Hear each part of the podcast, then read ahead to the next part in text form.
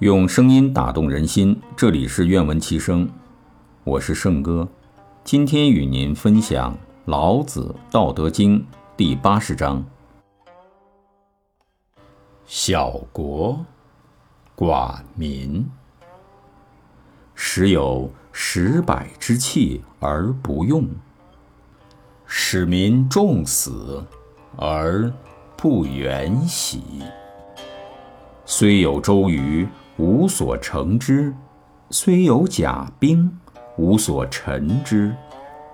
使人复结绳而用之，甘其食，美其服，安其居，乐其俗。